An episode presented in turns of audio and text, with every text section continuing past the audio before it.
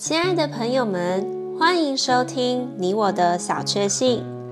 今天要和大家分享的小确幸是：末次认罪在何时？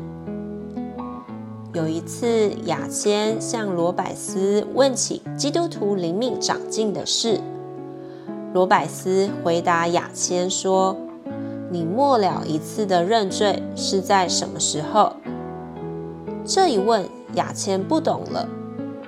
他想：难道认罪这件事是应当天天做的，如同吃饭一样吗？他想到自己有好几年没有认罪了，以后他才知道，当时罗百斯对他所说的是什么意思。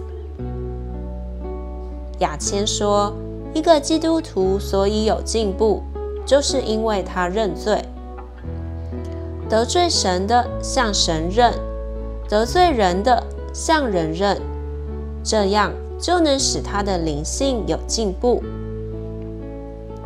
诗篇五十一篇十七节，神所要的祭就是忧伤的灵。神啊，忧伤痛悔的心，你必不轻看。Song fifty one seventeen。The sacrifices of God are a broken spirit, a broken and a contrite heart. O God, you will not despise. 朋友们，操练让认罪成为我们的日常。愿我们逐日与主更亲，逐日向罪自由。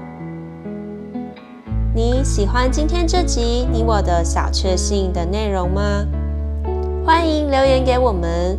如果喜欢，也可以分享出去哦。